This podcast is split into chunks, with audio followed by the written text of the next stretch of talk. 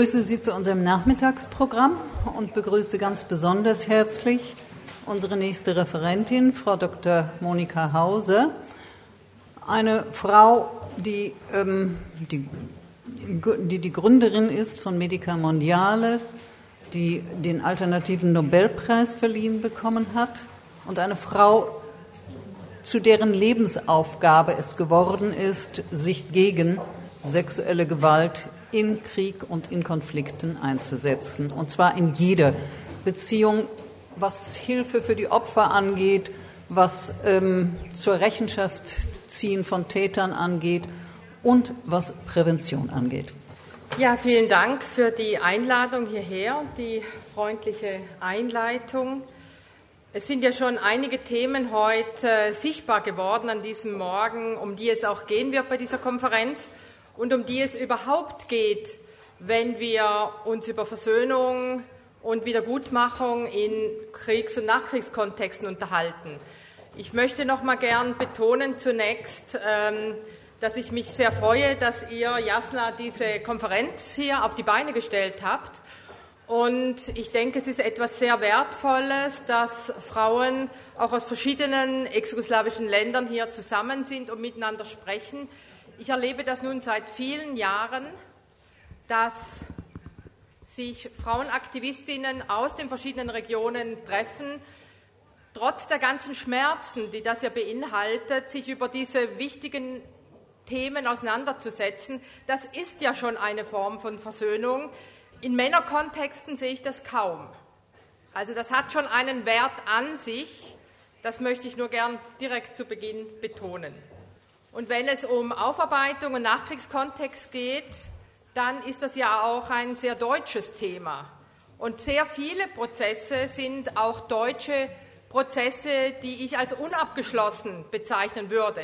Und nicht umsonst sind viele der Aktivistinnen, der deutschen Aktivistinnen, die 92, 93 gestartet sind, um äh, Frauen auf dem Balkan zu unterstützen ähm, sind nicht umsonst äh, auch welche, die ihre eigenen deutschen oder mitteleuropäischen, bei mir ist es die Südtiroler italienische Familiengeschichte im Kontext zum Zweiten Weltkrieg versuchen aufzuarbeiten. Also diese direkte Betroffenheit möchte ich auch noch mal deutlich machen. Und die deutsche Nachkriegsgesellschaft hat den heutigen Nachkriegsgebieten nicht unbedingt so viel zu bieten, was sie selber schon erarbeitet hätte. Also es ist ein sehr deutsches Thema auch. Was mich damals, Ende 92, antrieb, mitten im Krieg nach Bosnien zu gehen, war Wut. Wut über das, was Männer, Frauen und Mädchen angetan haben, indem sie ihre Würde auf das Brutalste missachteten. Und in dieser Situation war es mir ein großes Anliegen, von gewaltbetroffenen Frauen und Mädchen Unterstützung und Halt aufzubauen, ihnen Empathie und medizinische Versorgung zukommen zu lassen. Ich handelte aus einer Haltung der Verbundenheit heraus, aber auch aus Verantwortung und dem Willen, mich gemeinsam mit anderen für ein Leben in Würde stark zu machen. Im bosnischen Senica wurde 1993 der Grundstein gemeinsam mit den bosnischen Kolleginnen für das frauenrechtliche Engagement von später dann der Organisation Medica Mondiale gelegt. Wir nannten es damals auch und nennen es eigentlich bis heute unsere feministische Intervention der Solidarität. Bis heute haben wir unsere Arbeit auf mehr als 20 Projektländer ausgerichtet und ausgeweitet. Unter anderem Kosovo, Afghanistan, Demokratische Republik Kongo oder Liberia. Und seit diesem Frühling unterstützen wir auch traumatisierte Frauen im Nordirak. Unser Anliegen war und ist es, von Gewalt betroffene Frauen darin zu unterstützen, Gerechtigkeit und öffentliche Anerkennung zu erfahren, ihre Traumata zu überwinden und gleichberechtigt und gestalterisch am gesellschaftlichen Leben teilnehmen zu können. Am Anfang stand die Solidarität. Ich habe das schon gesagt. Es war die Solidarität von Frauen in Deutschland, die in enger Zusammenarbeit mit bosnischen Aktivistinnen und Fachfrauen ein, heute kann man sagen, wirklich einmaliges Engagement erst möglich gemacht haben. Es sind Organisationen wie Amica, wie Vecene und Medica Senica, die langfristige Strukturen vor Ort aufgebaut haben.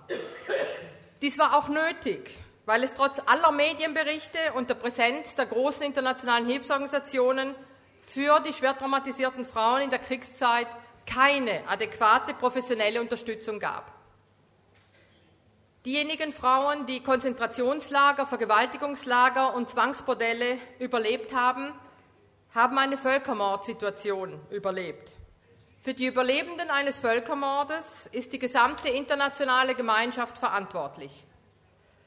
Und darüber hinaus haben alle an diesem Krieg Beteiligten internationale Konventionen gegen den Völkermord oder zur Achtung der Menschenrechte ratifiziert. Auch dies macht die internationale Staatengemeinschaft zuständig. Doch ist diese Verantwortung kaum wahrgenommen worden. Das Internationale Rote Kreuz wusste bereits im Sommer 92 von den Vergewaltigungslagern und trat nicht an die Weltöffentlichkeit. Auch UNHCR, das Weltflüchtlingskommissariat, reagierte nur zögerlich auf Forderungen nach systematischen Untersuchungen. Diese großen internationalen Organisationen, deren selbstgestellte bzw. von der internationalen Staatengemeinschaft zugeteilte Aufgabe es wäre, in einer Kriegssituation die gefolterte Bevölkerung zu schützen bzw. zu betreuen, haben im großen Stile versagt und tun es letztendlich bis heute. Schauen wir nach Syrien und in die Fluchtländer um Syrien, schauen wir in den Sudan und so weiter. Dem Mut der Verzweiflung von bosnischen und auch kroatischen Frauen war und ist es zu verdanken, dass die Verbrechen, die sie überlebt haben, eine weltweite Öffentlichkeit erreichten. Doch leider führte dieses Wissen nicht zu adäquaten Hilfsunterstützungen. Während des Krieges und auch danach mussten wir immer wieder erfahren, dass psychosoziale Projekte in der Werteskala großer Hilfsorganisationen weit unten rangierten. Dies hatte finanzielle Konsequenzen, aber auch Konsequenzen in der politischen Unterstützung.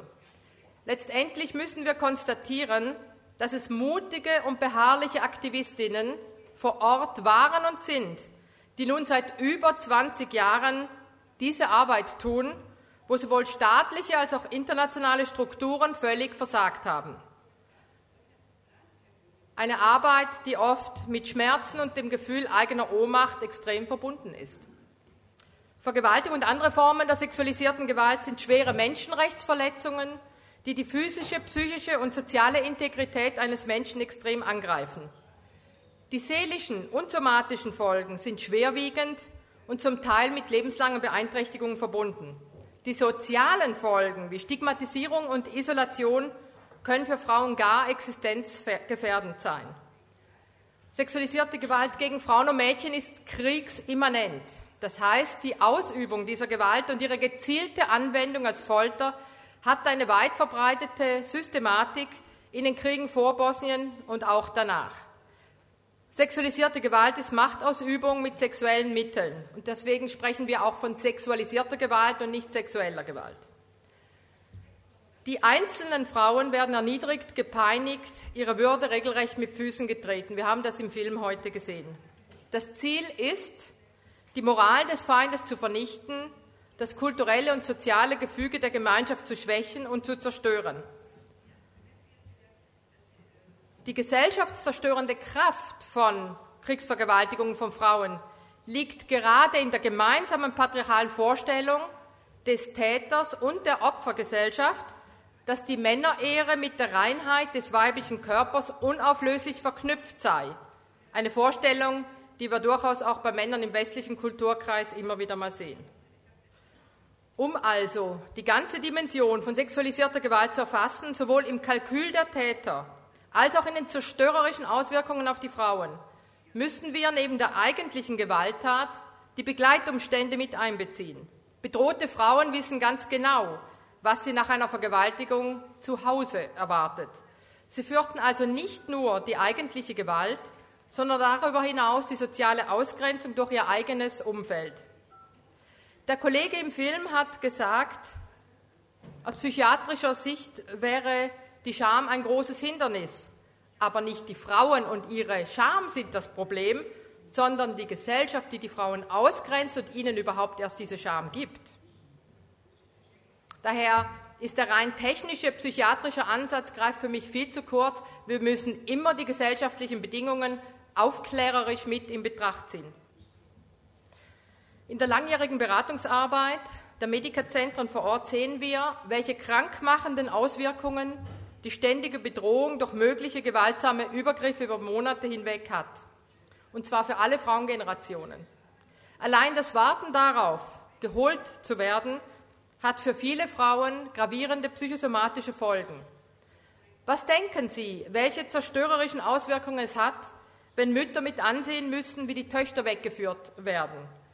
Eine bosnische Frau sagte mir, wie der Täter gezielt die zwölfjährige Tochter mitnahm, mit den Worten, dann brauche ich dich ja nicht mehr zu vergewaltigen.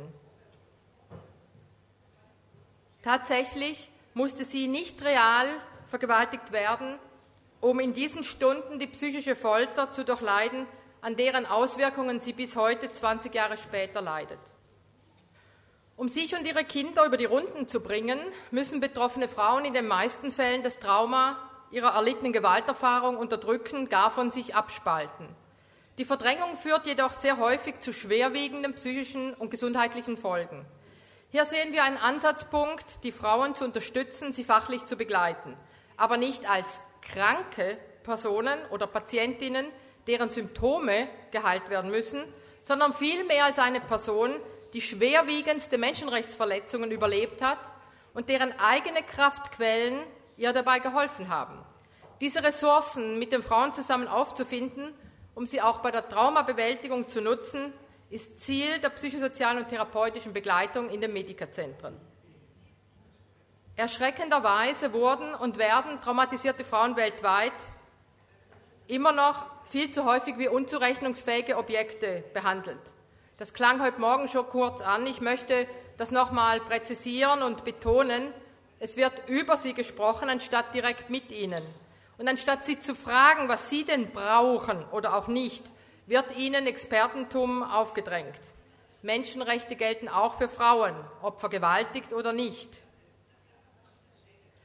Warum ich dies so betone?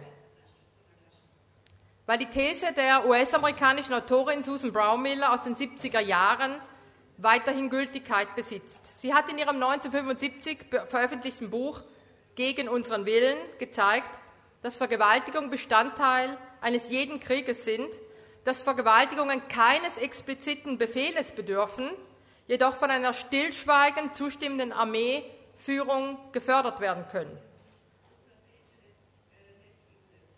Vergewaltigungen sind aber auch jederzeit als systematische Waffe gegen den Feind einsetzbar, wie zum Beispiel als Mittel der ethnischen Vertreibungen. Und Susan Baumiller sagt auch, dass diese Verbrechen an Frauen im Krieg nur dann von öffentlichem Interesse seien, wenn sie bestimmte Zwecken dienen. Was für eine bittere Wahrheit für betroffene Frauen in Krisengebieten weltweit. Das haben wir in Bosnien gesehen, im Kosovo, in vielen anderen Regionen. Einmal bekannt geworden wurden ihre Leidensgeschichten nicht nur von den internationalen und nationalen Medien so plakativ wie möglich dargestellt. Häufig waren gerade auch die internationalen Presseberichte in einem so sensationslüsternen und detailversessenen Stil gehalten, den ich für zutiefst frauenverachtend halte. Die Frauen, die die Kraft und den Mut hatten, sich zu öffnen, um ihr Leid in die Welt hinauszuschreien, erfuhren ein weiteres Mal, dass es nicht um sie als Subjekte ging, sondern häufig um die Vermarktung ihres Leidens. Eine Reportage von UNTV für das bosnische Fernsehen handelte beispielsweise von einer vergewaltigten Frau aus Srebrenica. Die junge Frau, ihr Gesicht war ständig in Großaufnahmen zu sehen, brach während ihres Berichts mit den vielsagenden Worten zusammen, ich kann nicht mehr. Die Soziologin Ruth Seifert und andere Wissenschaftlerinnen haben zur Funktion von Vergewaltigungen im Krieg konstatiert, dass Vergewaltigungen in jedem Krieg Machtzuwachs der jeweiligen Kriegspartei bedeuten. Diese Funktionalisierung von Vergewaltigungen ist aber nur deswegen möglich, weil wir nach wie vor weltweit ungleiche patriarchale Geschlechterverhältnisse haben. Dieses Machtungleichgewicht zwischen Männern und Frauen zeigt sich an der Begrenzung der Entscheidungsfreiheit von Frauen und Mädchen in Bezug auf das eigene Leben, auf ihren Körper, zeigt sich an diskriminierenden gesellschaftlichen Normen und Rollenzuschreibungen und zeigt sich an politisch-ökonomischer und sozialer Benachteiligung. Und ganz besonders zeigt sich das Ausmaß natürlich an den, am, am Ausmaß und an Folgen von sexualisierter Gewalt. Aber diese Gewalt ernsthaft wahrzunehmen, hieße dann auch endlich, es nicht mehr als Frauenproblem, als Frauenthema abzutun, sondern als das zu sehen, was es ja primär ist, ein Männerproblem. Doch die Folgen der Gewalt tragen nahezu allein die Frauen und mit ihnen ihre Kinder und die nächsten Generationen. Würden Männer nicht vergewaltigen, müssten wir heute hier auch nicht zusammensitzen. Und in dem Sinn kann ich auch den Begriff vulnerable nicht mehr hören. Frauen und Männer sind doch nicht von Natur aus verletzlich, vulnerabel, sondern sie werden bedroht von Männern, die keine Kontrolle über sich und ihren Körper haben. Und ein Symptom von patriarchalen Gesellschaften, und dazu zähle ich die bosnische genauso wie die deutsche, denn wir haben sehr, sehr viel sexualisierte Gewalt auch in Deutschland. Ein Symptom ist aber, dass Gewalt gegen Frauen nach wie vor ignoriert, negiert oder auch bagatellisiert wird. Die Tendenz ist immer noch die Haltung Blame the Victim, also die Schuld auf das Opfer zu laden. Und unsere Gesellschaft tut alles, um die von Frauen und Mädchen erlittene Gewalt als individuelle Verbrechen darzustellen. Die Tabuisierung und daraus resultierende Scham macht es aber für Frauen und Mädchen dann oft äußerst schwierig bis unmöglich, von ihren Gewalterfahrungen zu sprechen. Und eigentlich müssten doch Männer ebenso viel Interesse an einer Dekonstruktion dieser Rollen, dieser Geschlechterstereotypien haben, wie wir Frauen.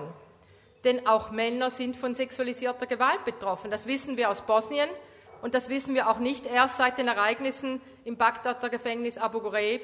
Und wir haben große Berichte, gerade auch in der Region der großen Seen, Kongo, über die massive Gewalt auch gegen Männer. Was für mich vom Beginn an klar war, dass wir die konkretliche fachliche Unterstützung mit politischer Menschenrechtsarbeit verbinden müssen.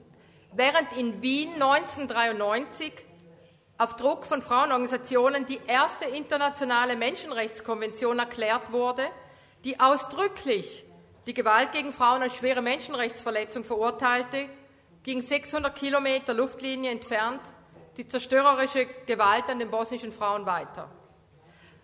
Natürlich ist es ein Gewinn, dass wir seit 1994 das Amt einer ständigen UN-Sonderberichterstatterin über Gewalt gegen Frauen haben. Aber interessieren sich jene, denen sie berichtet, wirklich für eine ernsthafte Veränderung? Während die UN mit ihrer Resolution 1325 im Jahre 2000 einen Meilenstein zum Schutz von Frauen und zur Prävention sexualisierter Kriegsgewalt und zur verstärkten Beteiligung von Frauen in Friedensprozessen geschaffen hat, wurde gleichzeitig im Krieg in Liberia Zehntausende von Frauen und Mädchen vergewaltigt und viele umgebracht.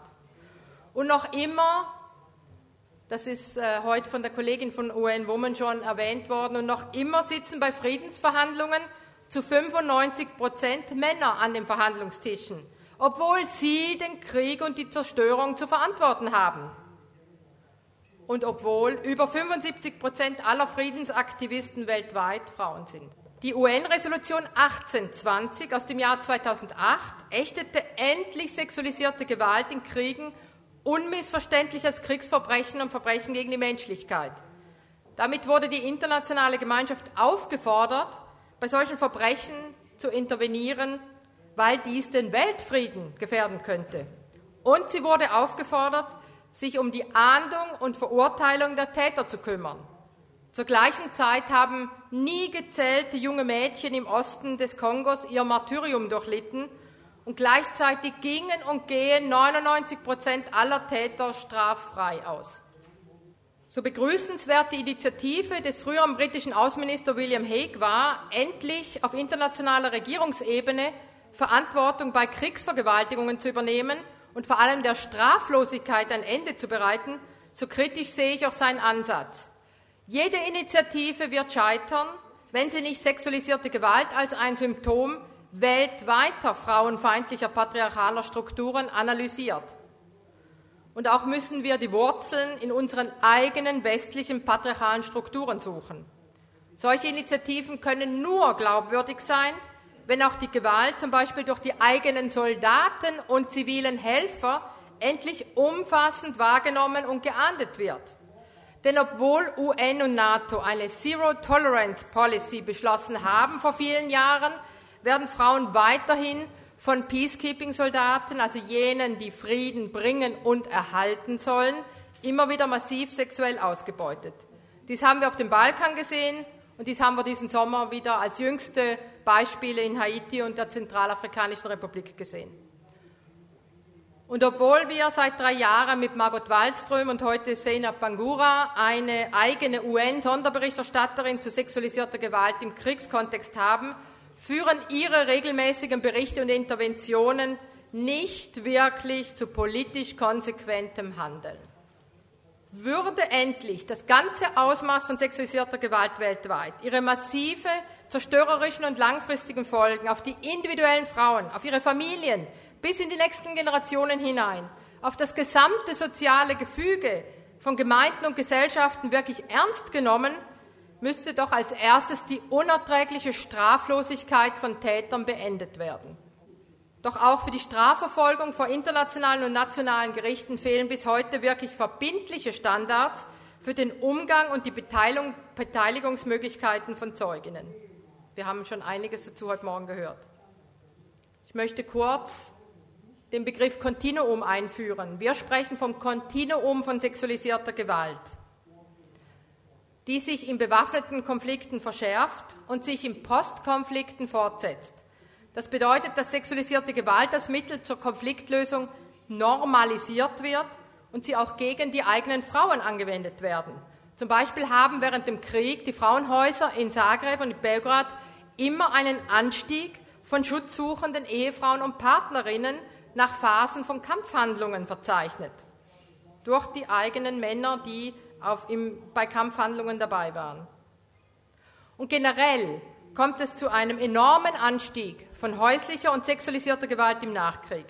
Und wir sehen die zerstörerischen Traumafolgen in die Beziehungen und Rollenkonflikte in die Familien hinein.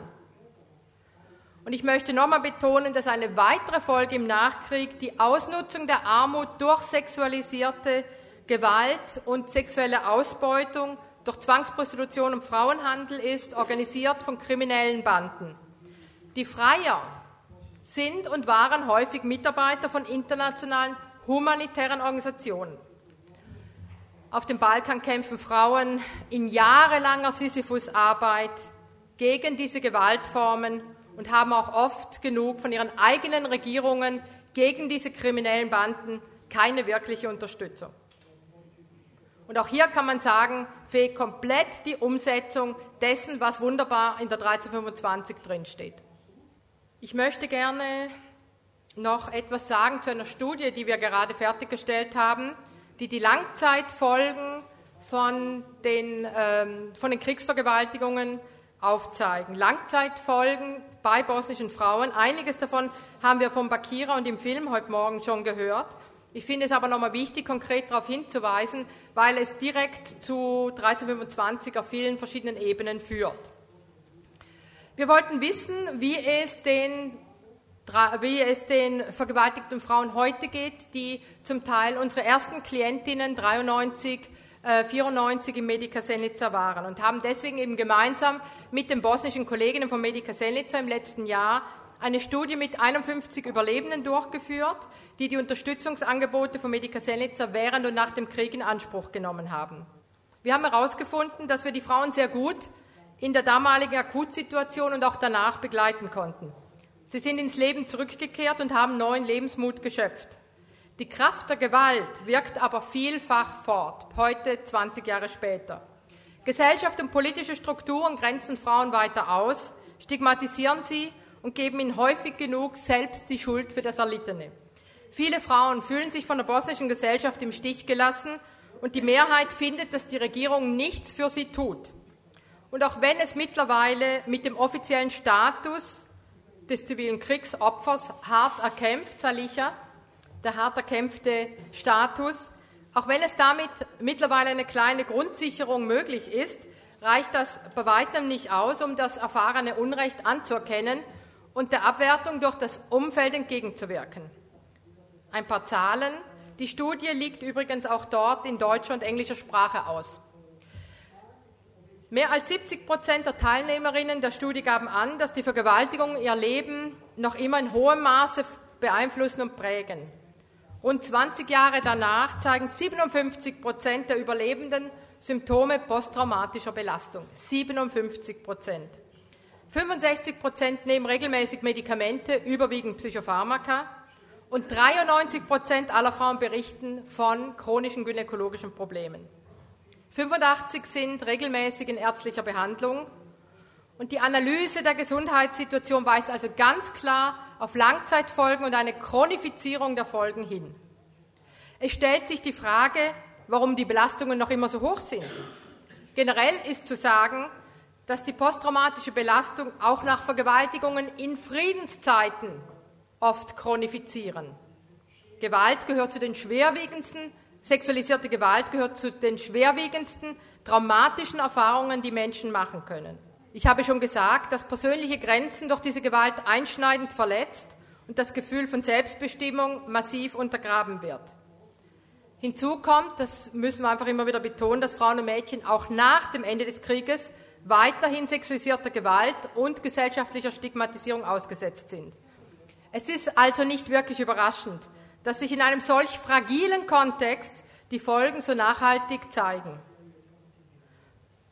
Zudem leben die Frauen auch heute noch in einem Umfeld, das charakterisiert ist durch einen eklatanten Mangel an Sicherheit, an Stabilität, an ökonomischer Perspektive und natürlich auch an juristischer Gerechtigkeit. Wichtig ist zu sagen, dass die Untersuchung auch klare Hinweise auf transgenerationelle Traumatisierung hinweist. Also darauf, dass die Kriegsvergewaltigungen Auswirkungen auf die Kinder der Überlebenden haben. Und zwar nicht nur auf die Kinder, die durch Vergewaltigung, sondern auch schon die, vor, die früheren und späteren eigenen Kinder. Andererseits, und das ist so tragisch, zählen stärkende soziale Bedingungen, Beziehungen und insbesondere das Verhältnis zu den Kindern zu den bedeutendsten Faktoren für die Stabilisierung der Überlebenden. Eine Frau hat uns gesagt, am meisten haben mir meine Kinder geholfen. Sie sind der Sinn meines Lebens. Sie haben mich, alle Entbehrungen und all mein Leid vergessen lassen. Sie gaben mir die Kraft, weiterzukämpfen und den Willen, überhaupt zu überleben. Umso tragischer, wenn dann diese Beziehungen durch psychische Störungen so verletzt und gestört werden müssen. Zum Status habe ich schon gesagt, dass es den seit 2006 gibt. Und der Status berechtigt Überlebende zum Bezug einer monatlichen finanziellen Unterstützung von 275 Euro und zum Zugang zu einem speziellen Förderprogramm im Bereich Bildung, Wohnen und Arbeit. Diese Anerkennung wurde von bosnischen Frauenrechtsorganisationen trotz des Widerstands staatlicher Institutionen jahrelang erkämpft und auch dann gebührend gefeiert. Bis dato haben, ich weiß nicht, was für eine Zahl Sie jetzt erwarten, wenn ich Ihnen sage, wie viele Frauen bis dato diesen Status bewilligt bekommen haben. Die Zahl, die Jasna gesagt hat, 20.000, ist ja nur die Minimumzahl. Wir wissen, dass die reale Zahl sehr, sehr viel höher ist. Was glauben Sie, wie viele Frauen diesen Status beantragt und bewilligt bekommen haben? 800 Überlebende. Und warum nur so wenige? Zum einen gibt es viele Schwierigkeiten mit den administrativen Abläufen im Rahmen der Antragstellung. Und das Verfahren ist langwierig, intransparent, kompliziert. Überlebende begeben sich in einen Prozess, den sie nicht selber steuern können. Die Frauen, die sich um den Status bewerben, müssen ihre Geschichten Angestellten der beteiligten Institutionen wiederholt erzählen. Diese Angestellten sind häufig männlich und zudem auch oft unvorbereitet und unsensibel. Das sind für die Frauen oft bei den administrativen Abläufen Situationen von großer Unsicherheit, was wiederum traumatisierend auf die Überlebenden wirken kann. In vielen Fällen gibt es auch immer wieder, dass Menschen in den lokalen Gemeinden und auch in, in entsprechenden Institutionen abwertende Bemerkungen machen. Eine Frau beschrieb, wie sie bei der Einschreibung der Tochter in die Schule ihr Zertifikat zeigte und eine Beamtin sagte, na und? Warum hast du nicht aufgepasst, so wie ich? Warum hat mich niemand vergewaltigt? Das sind also eklatante Probleme rund um diesen Status, sind symptomatisch auch für eine Gesellschaft, für eine patriarchale Gesellschaft, die sich nicht mit diesem Thema sexualisierte Kriegsgewalt entsprechend auseinandersetzen will. Aber die Institutionen sind auch nicht vorbereitet, traumasensibel mit diesem Thema umzugehen. Und so können betroffene Frauen diesen Status leider nicht als Ausdruck, als Ausdruck sozialer Anerkennung wahrnehmen. Im Unterschied zum Beispiel zu männlichen Kriegsveteranen, die sich als Helden verstehen und auch als Helden in der Gesellschaft gesehen werden. Mit dem Status Verachtung und Wertschätzung intendiert doch aufgrund der negativen Reaktion aus dem Umfeld werden Überlebende ausgegrenzt. Und das ist eine bittere Erfahrung nach diesem ganzen Kampf. Das müssen wir, glaube ich, schon realistisch so sehen. Besonders wichtig sind auch, ist die Bereitstellung geschützter Räume, die auch zum Empowerment von Überlebenden beiträgt. 68 Prozent der Frauen in der Studie sprechen von posttraumatischem Wachstum also einem Wachstum an der eigenen Geschichte zu wachsen.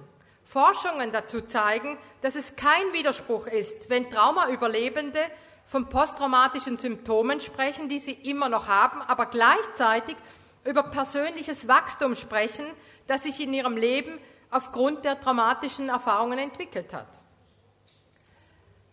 Was also nochmal kurz zusammenfassend gefordert werden muss, die Unterstützung muss langfristig und ganzheitlich angelegt sein, zumal viele Frauen auch erst Jahre später ihr Schweigen brechen. Der Aufbau von nachhaltigen, empathischen Strukturen vor Ort muss ganz klar traumasensible psychosoziale, medizinische, rechtliche und ökonomische Angebote beinhalten. Der Umgang mit den Folgen für die nächsten Generationen muss im Blick sein. Wie bereits gesagt, sind es überwiegend Nichtregierungsorganisationen, die diese Arbeit leisten und entsprechende Dienstleistungen anbieten.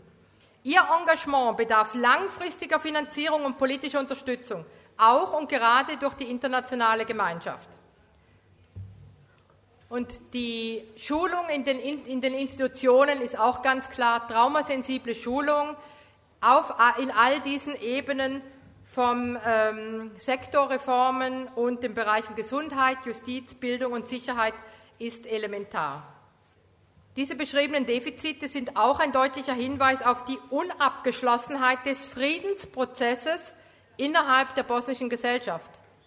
Dies ist auch darin begründet, dass sexualisierte Gewalt im Friedensabkommen von Dayton schlichtweg keine Rolle gespielt hat.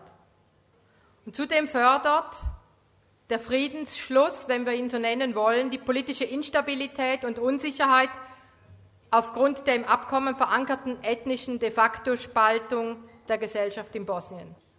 Die Aufarbeitung sexualisierter Kriegsgewalt und der Umgang mit den Folgen sind also eine gesamtgesellschaftliche Aufgabe und dürfen nicht allein auf den Schultern der Überlebenden und ihrer Unterstützerinnen abgeladen werden.